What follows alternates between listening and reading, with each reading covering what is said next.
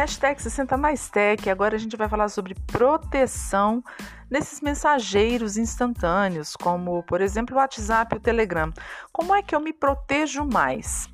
A gente cada vez mais está de fato utilizando essas plataformas, seja para entrar em grupos, fazer cursos, uh, obter informações, e muitos desses grupos são grupos com pessoas diversas, de diversas cidades, diversos estados.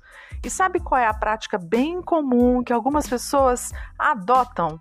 Acabam entrando nesses grupos, verificando no grupo os números de telefone e depois ficam enviando mensagens do lado de fora do WhatsApp falando: Fulano, eu te conheci no grupo tal.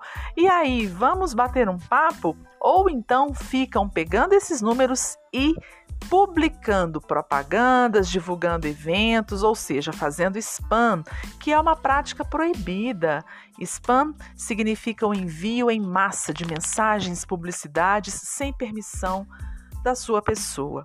Portanto, fiquem espertos. Se você recebeu uma mensagem, seja com divulgação, seja com pedido para amizade, de um número desconhecido que não está registrado no seu telefone, bloqueie esse contato.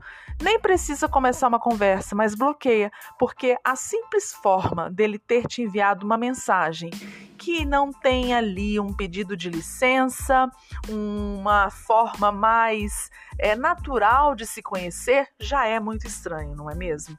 Então, bloqueia, viu? Mas bloqueia mesmo. É isso.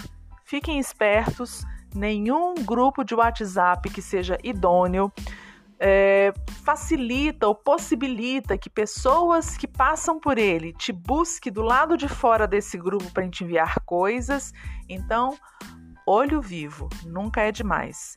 Até o próximo podcast.